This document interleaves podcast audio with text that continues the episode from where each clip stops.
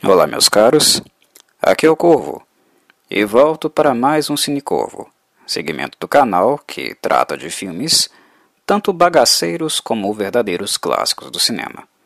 E é claro, alguns que são o meio termo disso aí. Hoje estaremos falando de um que talvez esteja no meio termo, mais para bagaça do que necessariamente para um clássico, embora eu tente ser justo também com os filmes uh, tecnicamente mais fracos, apontando as características que eu acredito que sejam uh, positivamente acentuadas neles. Né? No caso, hoje estaremos falando aqui de The Evil Dead. É claro que para um filme como The Evil Dead, com um orçamento tão baixo e representativo do início da carreira de um diretor, mais especificamente o Samuel Jaime, ou Sam Jaime, que vocês devem conhecer, devido a trabalhos mais tardios dele, como, por exemplo, a trilogia do Homem-Aranha, né? aquela de 2002 a 2007, ou outros filmes uh, voltados para o gênero horror, como Drag Me to Hell, The Gift, ou as séries de TV, como Hércules The Legendary Journeys e Xena, né? The Warrior Princess. Tratando-se do início da carreira de um diretor, ainda inexperiente, eu tecerei algumas críticas e também alguns elogios ao Sam nesse filme aqui, que, tanto na sua época de lançamento, teve aclamação da crítica. Ele foi um sucesso de uh, venda, né? Ele vendeu bastante bilhetes.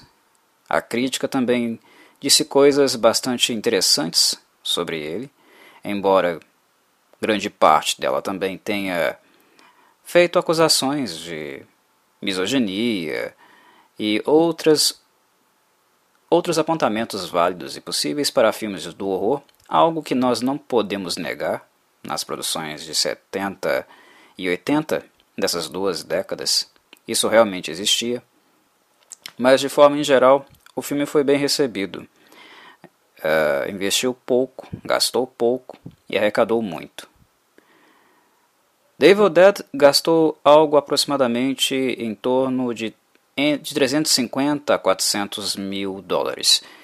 E no fim das contas acabou arrecadando algo em torno de 29 milhões e 500 mil dólares se nós considerarmos toda a arrecadação mundial. E acabou se tornando um cult classic, um filme que ainda é assistido e reverenciado até hoje, apesar dos seus problemas técnicos. Bem, mas comecemos pelos primórdios. Uh, o Sanheim ele tinha interesse de trabalhar com cinema desde muito cedo, né? desde garoto.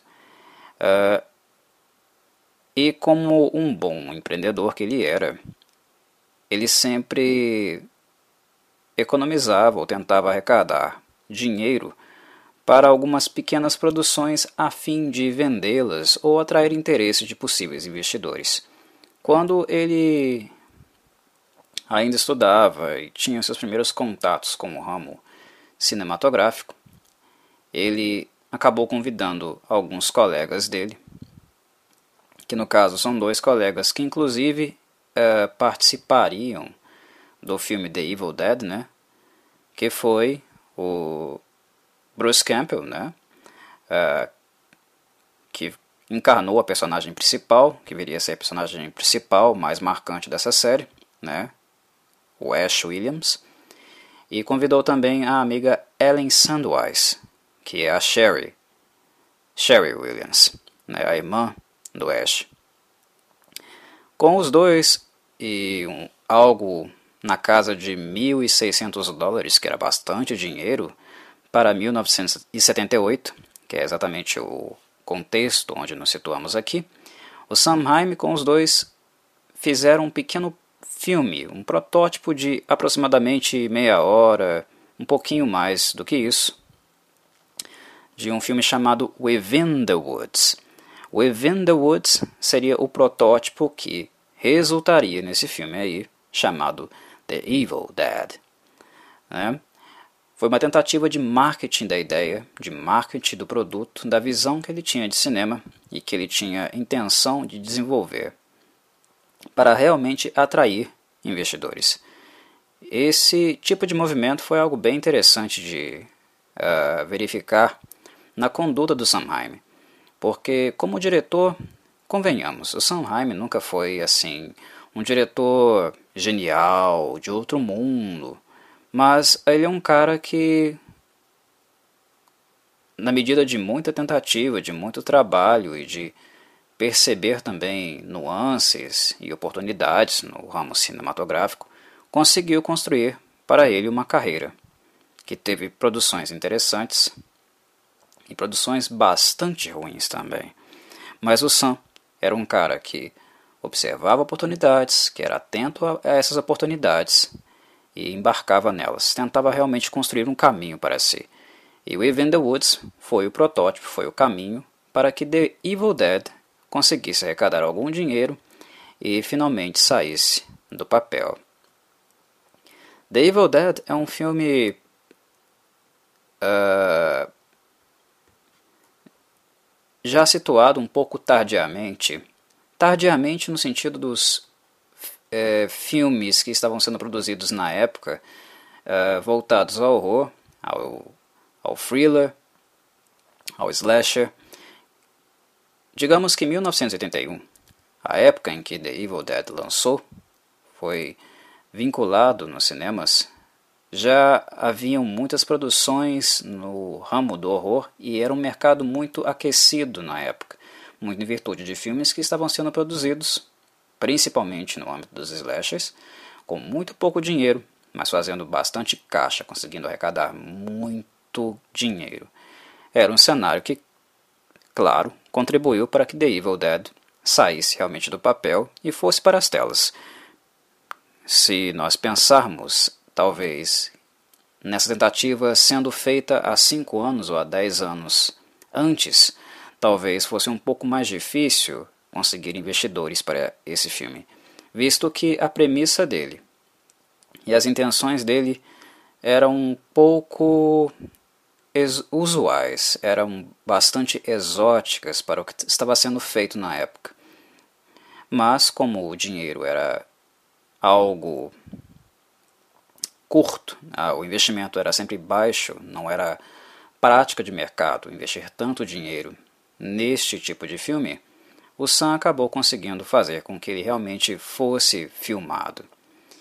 E o que é interessante é que, embora o trend da época fosse diferente, mas ao mesmo tempo fosse garantia de dinheiro fácil, né? Estou falando justamente dos slashers, o Sam Raimi quis fazer um, um filme, operacionalizar um filme, um conceito que ele há muito tempo tinha visualizado.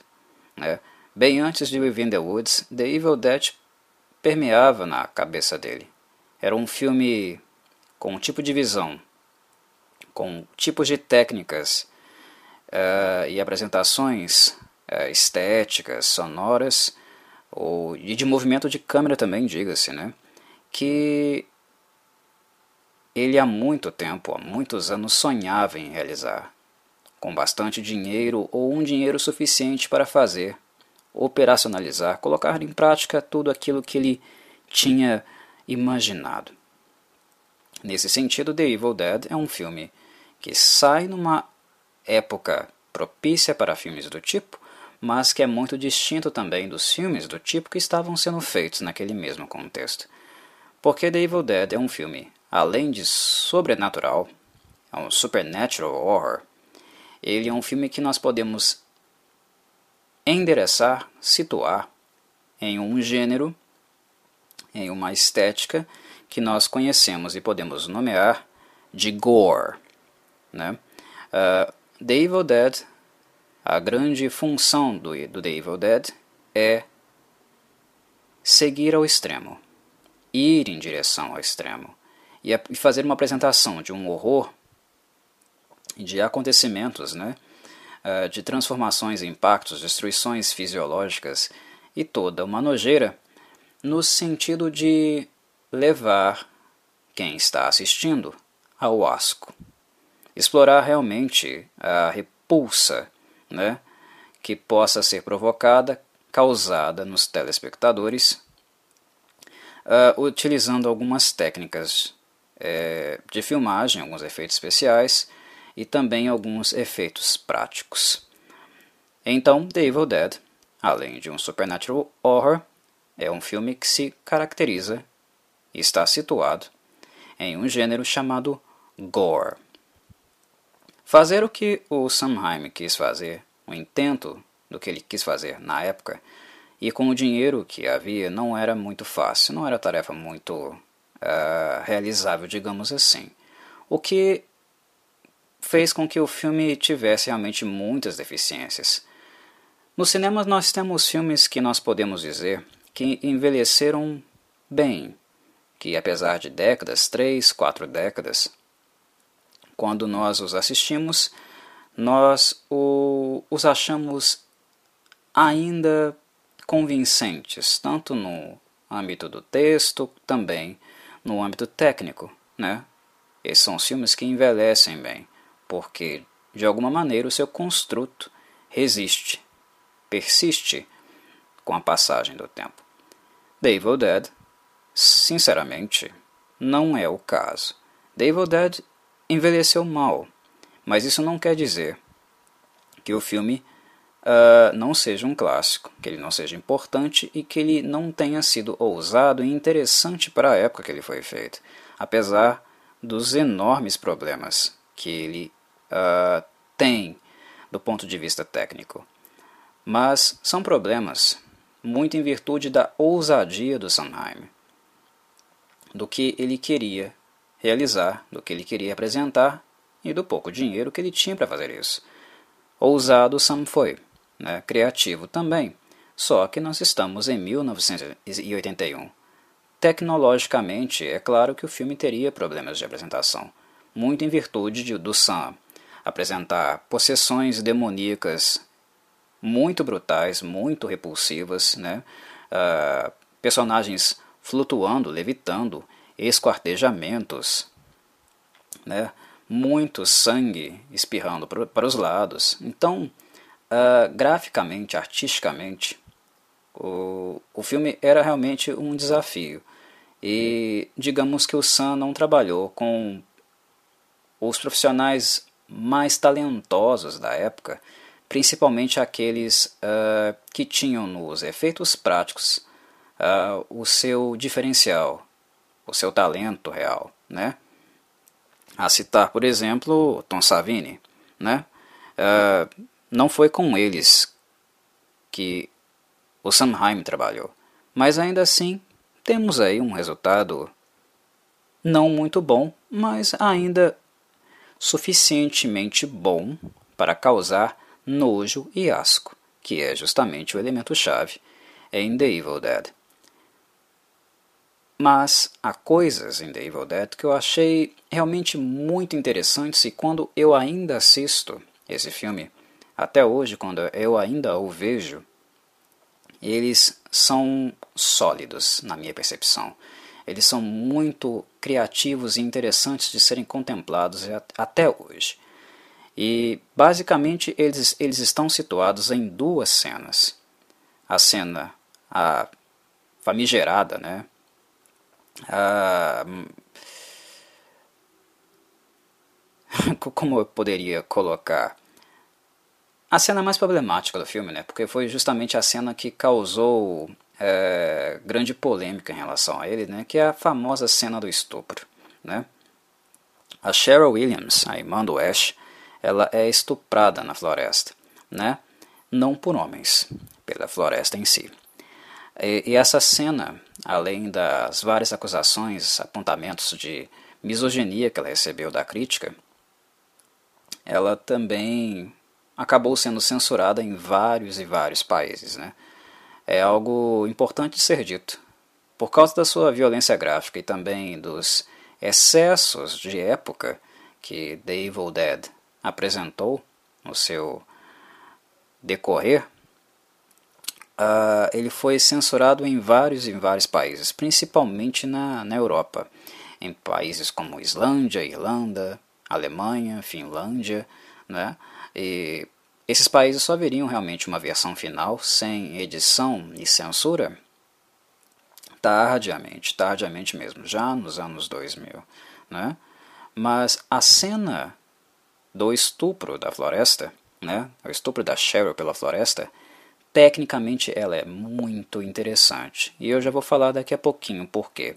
E uma outra cena que eu ainda vejo até hoje e que para mim ela, ela, é marcante, tecnicamente marcante, que ainda fica muito no meu subconsciente é a cena final.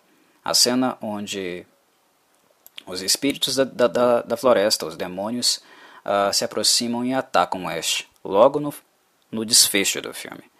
Mas antes de chegar nesse comentário técnico, vamos nos situar um pouquinho dentro da película. The Evil Dead, para quem não assistiu, e que possivelmente uh, deveria ter assistido antes de ouvir esse podcast, uh, gira em torno de um grupo de jovens né, fazendo algo, planejando algo que claramente só pela, pelo conceito, né, pela intenção do que eles vão fazer, nós já percebemos que é algo que vai dar, vai dar muito errado, porque eles estão indo sozinhos para uma área inóspita, para uma cabana super velha, uh, numa encosta, né, onde é necessário atravessar uma ponte, e essa ponte está caindo aos pedaços. Eles não têm comunicação, eles ficaram afastados da civilização é, por algum tempo, né? Talvez pelo final de semana, e o lugar é totalmente deserto e decrépito, sendo que o caminho, né, a via de transporte nem é das melhores. Eles passam de carro em cima dessa ponte. O retorno não era algo muito garantido. Então nós vemos ali um grupo de cinco jovens irresponsáveis, como sempre, com umas ideias meio uh, inadequadas em mente, né? Mas como nós acompanhamos muito nos filmes de, de horror, é praticamente um clichê, esses jovens estão indo lá para essa cabaninha ter a sua diversão no fim de semana. Um sexo aqui e acolá, né, uma bebedeira, coisas assim. Have fun. Só que durante esse processo né, de deserção da civilização, uh, desse final de semana de muito love, uh, o Ash com a sua namorada, o Scott com a namorada dele e a Cheryl, que é a irmã de Ash, foi junto, acabam encontrando um livro no porão da casa. Na verdade, não é bem um encontro, não é objeto que eles acham a, a, de maneira despretensiosa, né? É, não é algo que o surpreende né, de alguma forma. Ah, encontramos um livro. Não. Havia nesse ambiente uma aura muito estranha, um poder, né, uma influência uh, desinquietante, digamos assim desde o momento que eles chegaram. O lugar é um pouco medonho, se é que eu posso dizer, porque há uma energia, uma força estranha nele. Quando eles estão chegando na cabana, bem nas cenas iniciais, antes de entrar na cabana, de encontrar a chave uh, acima da porta, uh, o Scott está se dirigindo para casa e um banco, um balanço, né, um banco de balanço logo na varanda, frontal da, da cabana, ele está batendo na parede. Pó, pó, tó. E quando o Scott aproxima da porta, esse balanço para de bater. É estranho. Eles sentem que há alguma coisa estranha desde os primeiros movimentos uh, que eles fazem em direção à cabana. Mas como é muito típico da mente racional, uh, essas coisas são descreditadas. Eles não racionalizam muito essas coisas. Mas na medida que eles estão dentro da casa, estão se acomodando, o ambiente passa a dar algumas dicas, a fazer contato. E é um contato que não é nada discreto. Né? Uh, o, a porta do, do porão bate, né?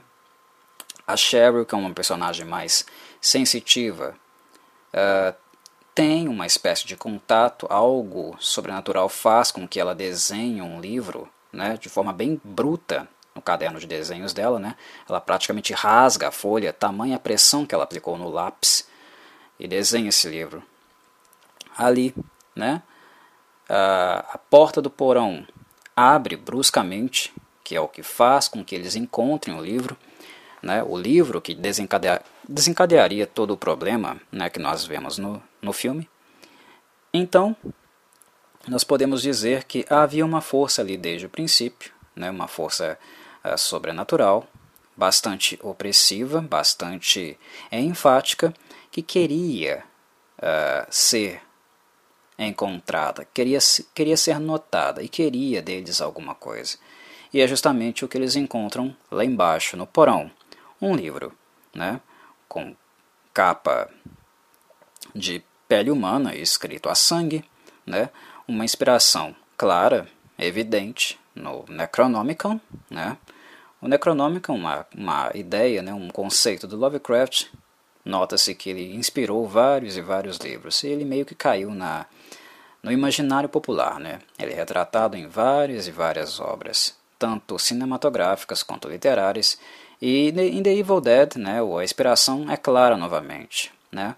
É um livro com, com, feito de pele humana e escrita a sangue, que segundo uma gravação né, um, que eles colocam para rodar lá em cima, eles levam o material que eles acham lá embaixo, que é essa gravação, é esse livro, e uma adaga bastante grotesca, né, com uma, uh, um suporte, né, um, uma uma estrutura óssea, né, lapidada, né, em forma de, de crânio nela, né, eles levam essa adaga, esse livro e esse áudio lá para cima, e ao ouvir, eles entram em contato com a história, com os relatos de um, suposto professor que foi com a esposa para essa cabana em um final de semana estudar uma de suas descobertas, que era justamente essas que estavam em sua posse ali naquele momento. O livro trata-se de um livro que ele encontrou nas ruínas da Suméria, em Kandar, né, um livro kandariano que trata-se, no caso, de um livro dos mortos, né, um livro, na verdade, para uh, invocar uh, os mortos, ou despertar os mortos, ou as forças ocultas da escuridão da natureza. Né?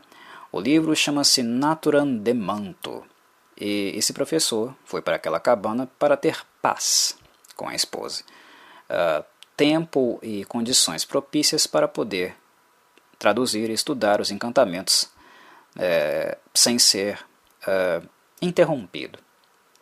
E ele deixa essas in, essas encantações que ele narra, menciona na gravação, né, ali para serem é, rodadas, né, já que a gravação ficou, alguém teria acesso a elas também.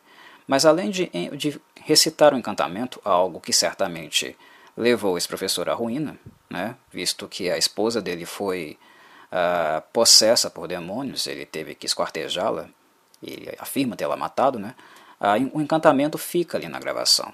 E ao rodar a gravação, esse encantamento novamente é proferido, o que faz com que esses espíritos macabros, esses espíritos medonhos, sombrios, sejam despertos na floresta. E aí o bicho pega. A noite realmente começa, digamos assim, para os cinco ali naquela caverna. Caverna não. Cabana, desculpe. Muito bem. E aí que começa realmente a ser colocado em prática todos os efeitos gráficos de The Evil Dead.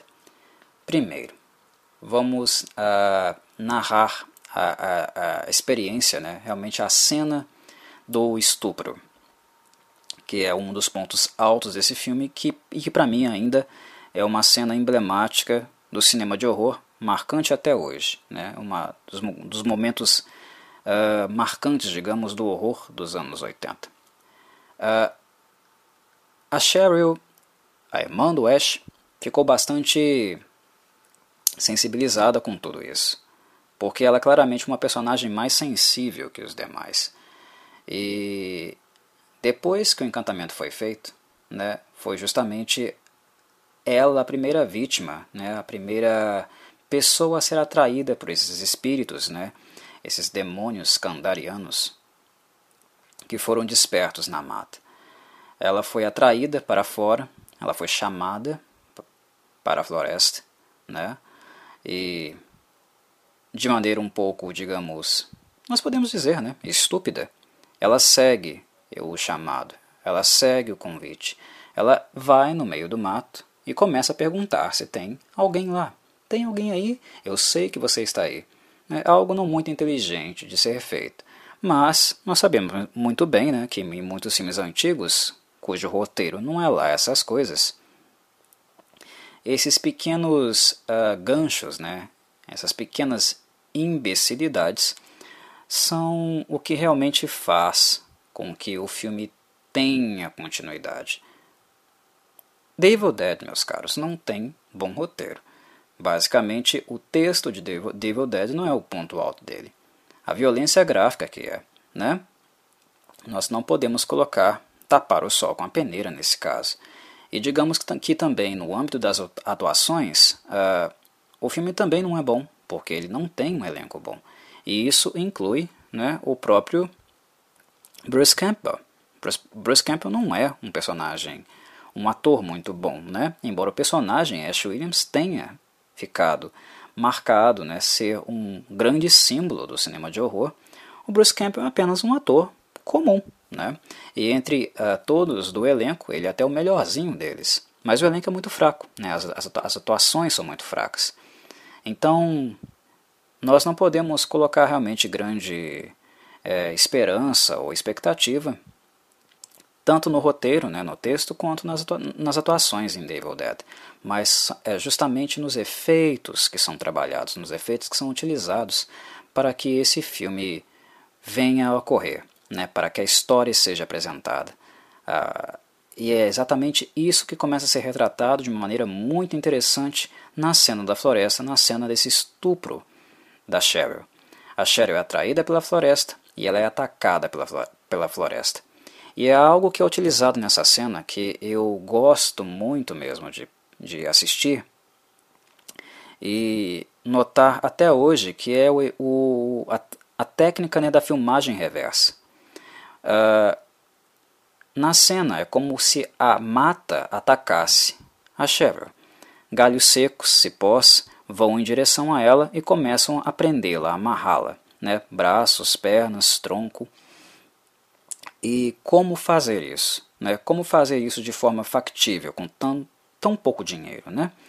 Uh, é o efeito da né, a técnica da filmagem reversa. Primeiro, a produção vai até a atriz, né, vai até a Ellen Sandweiss e enrola o cipós nela.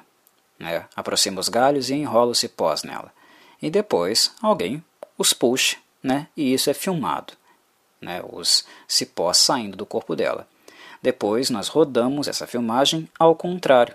Então o efeito que nós temos é justamente dos cipós e dos galhos sendo enrolados no corpo dela, como se eles estivessem vivos. E isso é uma coisa muito marcante nessa cena. É um dos pontos altos, tecnicamente, cinematograficamente para mim, num filme de terror, neste filme de terror. Esse é um aspecto. E um outro aspecto é como uh, o Sam Raimi filma né, a cena do alto, quando a, a Cheryl está tentando fugir, depois que ela é açoitada, a, a, a floresta, os galhos prendem a, os braços dela, as pernas dela, e um tronco maior, inclusive, a penetra. Sim, naquele lugar, né, no sexo dela, a estuprando. É uma cena muito brutal. Essa floresta, com esses galhos e cipós, a, a, açoitam, né, chicoteiam mesmo a pobre garota, né, rasgando a roupa dela. É brutal o que a mata faz com ela. E quando ela consegue finalmente se ver livre dos cipós, ela começa a correr. O Sanheim usa uma câmera alta para que nós vejamos a personagem né, de cima. Né? A iluminação ela não está nem muito alta, mas também nem muito baixa, dando uma sensação uh, mórbida, né, uma sensação bizarra para a floresta, né, algo importante também. E uma outra coisa interessante aí é o som. O som em The Evil Dead é sempre muito alto. Ele sempre está alto. Ele mexe muito com a sua audição. Tudo em The Evil Dead, as falas, os gritos, os barulhos ambientais, né, uh, os tiros, os golpes de machado, o próprio assoalho, tudo está muito alto em The Evil Dead. Os microfones são colocados no extremo para que você escute muito as coisas. E nesse ponto, o som que a floresta faz, a aproximação que a câmera faz, que nos dá a sensação de que nós estamos dentro, acompanhando os próprios espíritos da floresta, como se estivéssemos na primeira pessoa, nos demônios, né? É muito interessante e ao mesmo tempo intimidante. Então a câmera vai movendo, os troncos das árvores vão sendo derrubados e isso nos dá uma sensação de intimidação, de uma força agressiva, de uma força absurdamente brutal. É uma sensação de força integrada à natureza uh, que não depende, por exemplo, de corpos para demonstrar que ela tem capacidade de interação física. Nós vemos muito nos filmes de possessão a necessidade de uma entidade demoníaca hospedar um corpo humano.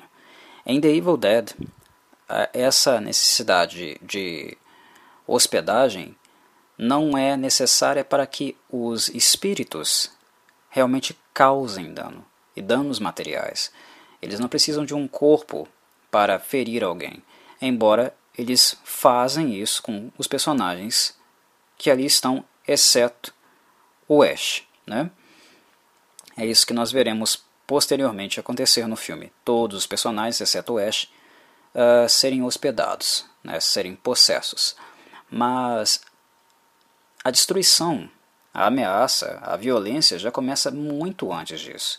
Então é como se todo o ambiente estivesse literalmente vivo. Né? a a possessão é da mata, da, da, da casa, dos objetos, de tudo. Então a expressão troglodita, bárbara, né, agressiva e brutal dos espíritos kandarianos uh, é no ambiente e sempre muito brutal, muito veloz e muito alta por causa do áudio.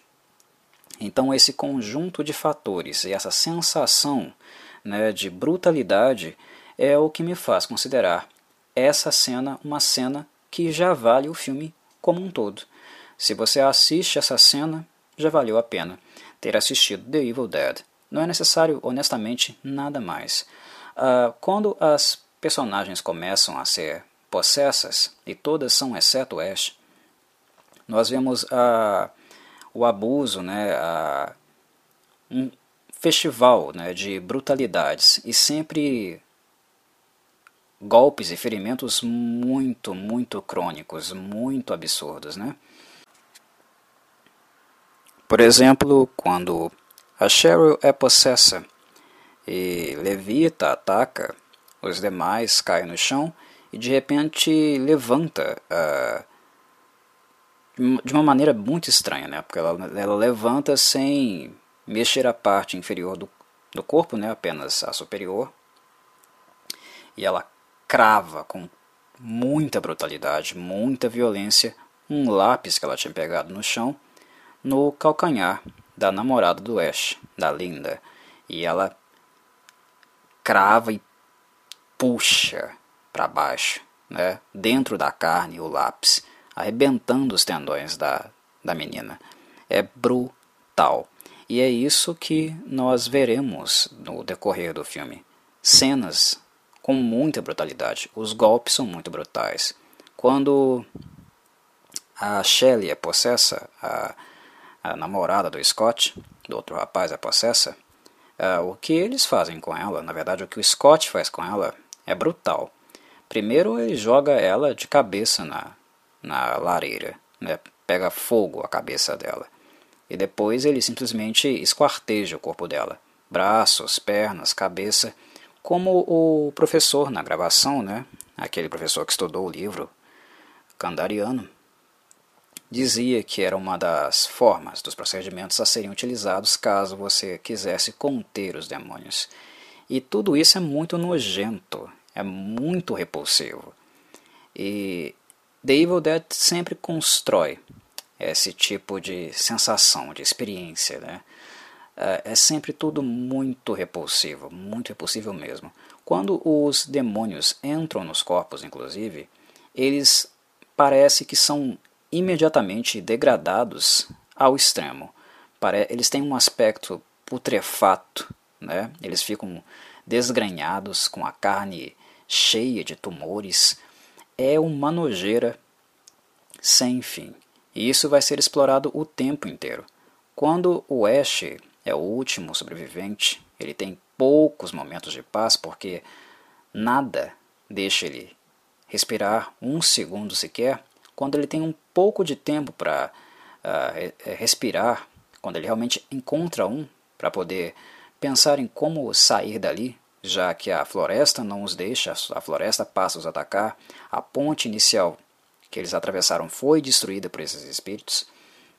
Quando ele começa a se organizar para se defender, a própria casa passa a, a manifestar como se fosse um poltergeist.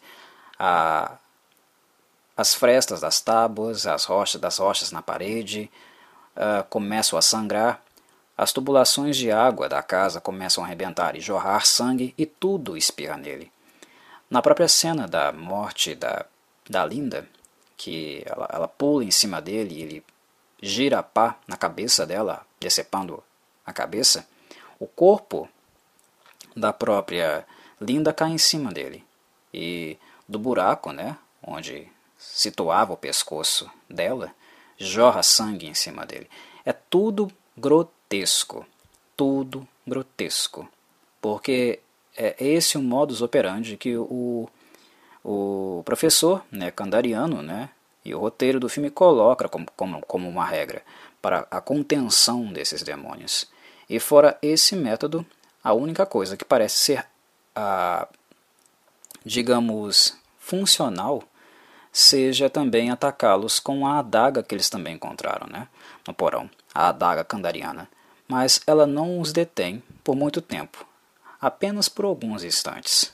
Eles começam a ter umas convulsões estranhas, vomitar, esguichar umas gosmas melequentas. É uma nojeira sem fim. E a noite é uma noite realmente alucinante, né? Como seria, né? Como foi uh, denominado o filme aqui no Brasil. Uma Noite Alucinante, A Morte do Demônio, o nome que ele recebeu aqui no Brasil. Porque ela é simplesmente extrema, né, intensa, frenética a todo instante. E a forma de contenção realmente dos demônios candarianos acaba revelando-se no fim do filme como a destruição do próprio livro né, que os conjurou. O Ash, quando os joga na lareira, ele descobre isso puramente ao acaso durante uma luta que ele tem com o demônio que está no corpo do do Scott. O livro da, acaba caindo da mesa, próximo da lareira e pegando um pouquinho de fogo, e o corpo do Scott no chão começa a sair fumaça, né? É aí que o Ash percebe que a destruição do livro, né, o incineramento do, filme, do livro, seria a forma de destruição dos demônios, né? É, e ao jogá-lo na fogueira, os demônios realmente são, digamos, destruídos, ou no máximo espantados, né? E essa cena final também, ela é interessante porque ela também é um dos momentos mais nojentos que nós temos no filme.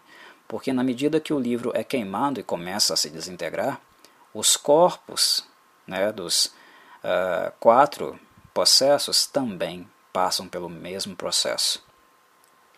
Eles literalmente aceleram o estágio de putrefação e ficam liquefeitos. Nós vemos ah, braços, pernas, peles sendo todas ah, desintegradas, em estado liquefeito mesmo. É uma nojeira absurda. Vemos os ossos saírem da carne, putrefarem também, gases sendo expelidos, alguns insetos e melecas brancas saindo, saindo do corpo. É uma nojeira sem fim. Para quem gosta do gore, para quem se interessa pelo gênero gore, The Evil Dead é um prato cheio, tá? Mas para aqueles que são mais nojentinhos, né?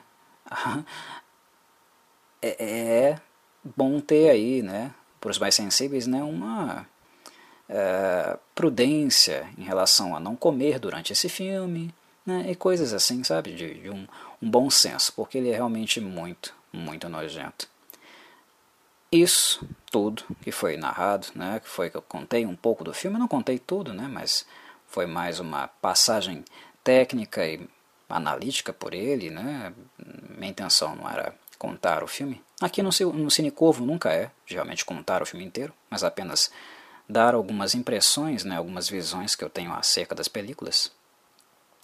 Durante o fim dessa noite, né, o, o, é, é onde o filme realmente termina, né, no amanhecer, quando o Ash está indo embora, o filme finalmente termina com aquela outra cena que eu achei muito interessante e ainda marcante para esse filme, porque retoma aquele aspecto que eu mais gostei dele, que é a força, a influência e a sensação de poder incontrolável que os demônios têm no environment, no meio ambiente, uh, sendo utilizada novamente com um som adequado, com um áudio macabro, sinistro, misterioso, e com a câmera levantada, né, uma posição a meia altura, na vertical, e que nos dá novamente aquela sensação de que nós estamos olhando, né, observando, sendo conduzidos na primeira pessoa, onde a personagem são os demônios. Então, o Ash sai da casa e nós somos levados para o lado oposto da cabana, né, da, da dessa casa. Uh, o Ash sai pela porta da frente, o filme nos, nos conduz a os fundos da cabana. Essa câmera está a meia altura e todas esse, todos esses elementos uh, gráficos de, e, e de áudio que eu mencionei começam a ser utilizados e rapidamente, com uma velocidade impressionante, nós começamos a ser conduzidos. É como se o demônio tivesse vindo correndo da mata, irritado, realmente eh, insano, né? com muita brutalidade. Ele entra pela porta de, de, de, de trás, né? ele tem esse impacto na porta de trás, como se alguém estivesse chutando mesmo a porta, e começa a andar pela casa com muita velocidade, com muita fúria. A porta da frente, que já estava é, parcialmente destruída, é arrebentada. E ele vai em direção ao Ash, o Ash olha para trás e a câmera tem um zoom, um foco no rosto dele, na expressão de horror e no grito que ele dá. Cinematograficamente, muito boa cena, muito boa cena novamente. Né? É um dos momentos, o segundo dos dois momentos que eu mais uh, gosto desse filme e acho bastante interessante neste filme, que embora seja um filme datado, continua sendo um clássico e que estes elementos, né, essas impressões, né, essas, uh, esses sucessos cinematográficos, embora o filme tenha envelhecido mal, não envelheceram. Na minha opinião, eles continuam relevantes. E se fossem usados criativamente, como foram né, em filmes atuais, eu creio que continuariam funcionando muito bem. Inclusive dariam mais ambientação, mais flavor para os filmes atuais né? algo que falta muito a eles. Uma das coisas que me incomodam no cinema atual é justamente a falta de, cri de criatividade com o movimento de câmera, com o que fazer com uma câmera. É sempre, sempre um tipo de filmagem padronizado, não há muita criatividade no uso das câmeras. E é algo que eu gostava muito nos filmes antigos, é essa audácia, essa experimentação que os diretores né, uh, tinham com as câmeras, procurando filmar de formas diferentes, né, utilizar a tecnologia e as ferramentas de formas diferentes, causar no, nos telespectadores, né, naqueles que estão assistindo os seus filmes, uh, sensações físicas mesmo diferentes, né? É, entrar em contato com a audição, com a visão, né? com perspectivas que façam que os telespectadores tenham sensações diferentes assistindo isso, né? que sejam levados à náusea, né? à tontura, mexa de alguma, de alguma forma com os nossos sentidos.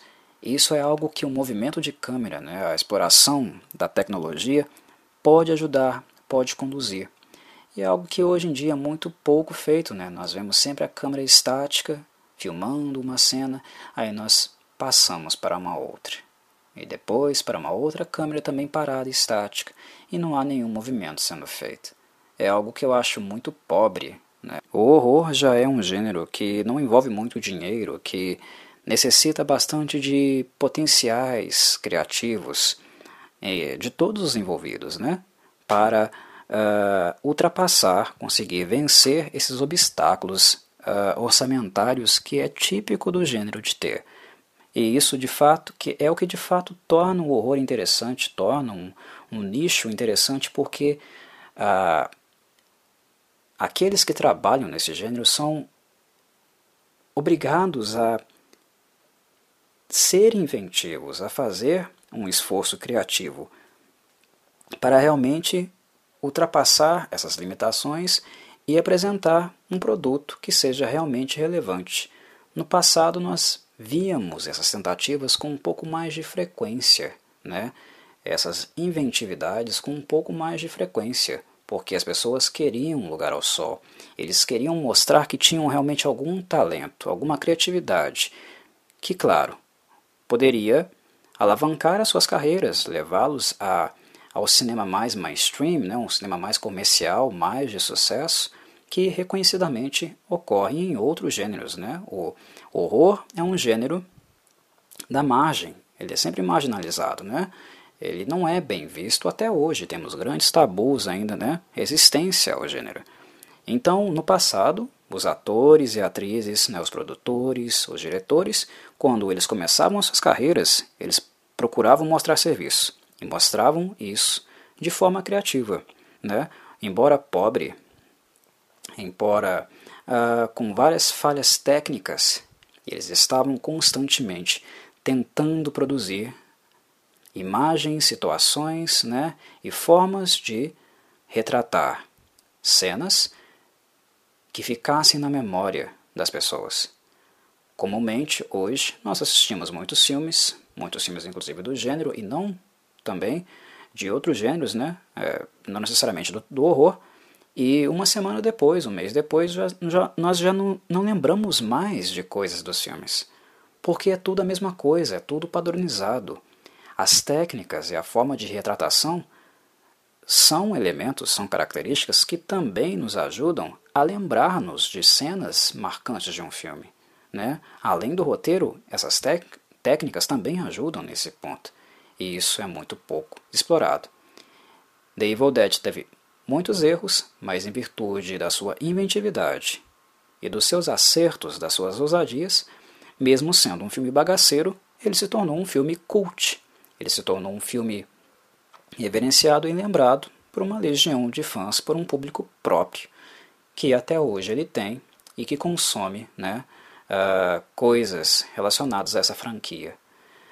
Dentro da série, eu acho importante dizer isso, finalizando esse podcast, que The Evil Dead, esse primeiro The Evil Dead, o primeiro filme, é um filme totalmente distinto de tudo que a série viria explorar. É o filme que eu gosto da série, que eu assisto e retorno. A série eu não sou muito fã dela, muito em virtude do distanciamento que ela teve em relação a esse filme original. Eu vejo The Evil Dead da, segunda, da, da seguinte forma: né? esse filme como um filme à parte, e depois o restante da franquia. O segundo filme, o terceiro filme, a série que foi produzida, né? Porque é um mundo à parte. O segundo filme de The Evil Dead retoma o primeiro, ele faz uma recapitulação do primeiro filme, já mudando algumas coisas que não aconteceram na história, mas uh, ah, para o segundo filme aconteceram, já muda um pouco nessa os eventos do primeiro filme e a partir daí segue para um tipo de filme voltado para dark comedy, né, um horror voltado e misturado com comédia.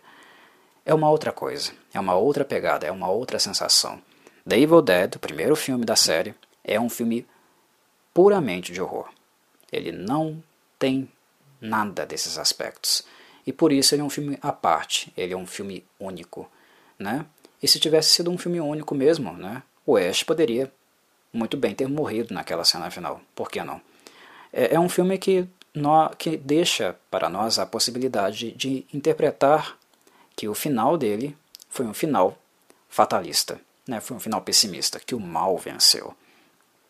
Uh, o Ash poderia ter sobrevivido, claro, mas isso não fica claro também. Nós não vemos nem ele, ele morrendo ou sobrevivendo. Nós vemos o terror na face dele, no grito dele, no espanto dele. E o filme corta ali. Né?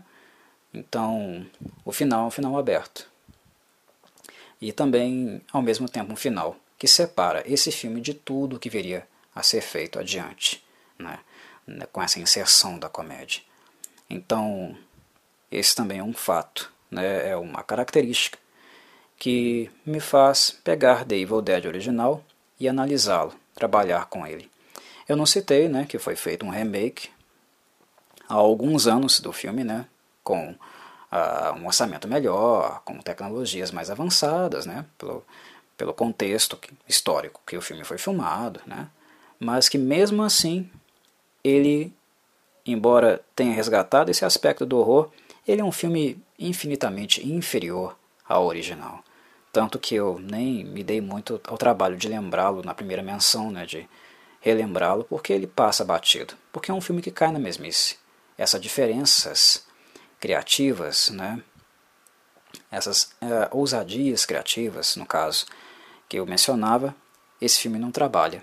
Ele trabalha na no padrão, né, na, no óbvio, né, um gore, mas um gore muito pouco inventivo, que não uh, surpreende, que não comove de maneira nenhuma.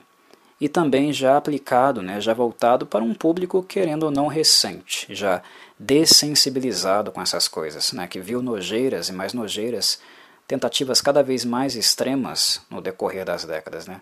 The Dead, quando ele apresenta o seu gore, ele ainda, ele ainda choca, porque o público daquela época não estava acostumado com esse tipo de coisa. Né? O que atualmente nós não podemos dizer o mesmo. Né? As pessoas já estão definitivamente mais dessensibilizadas. Então, The Evil Dead Remake não, não inova, não ousa e também não choca. Né? E não tem o impacto e nem as inventividades que o primeiro filme teve. O que me faz escolher o original para apresentar ter apresentado aqui no Cine Corvo. Muito bem, meus caros, eu acho que já deu. E deixo aqui o meu abraço. Até a próxima.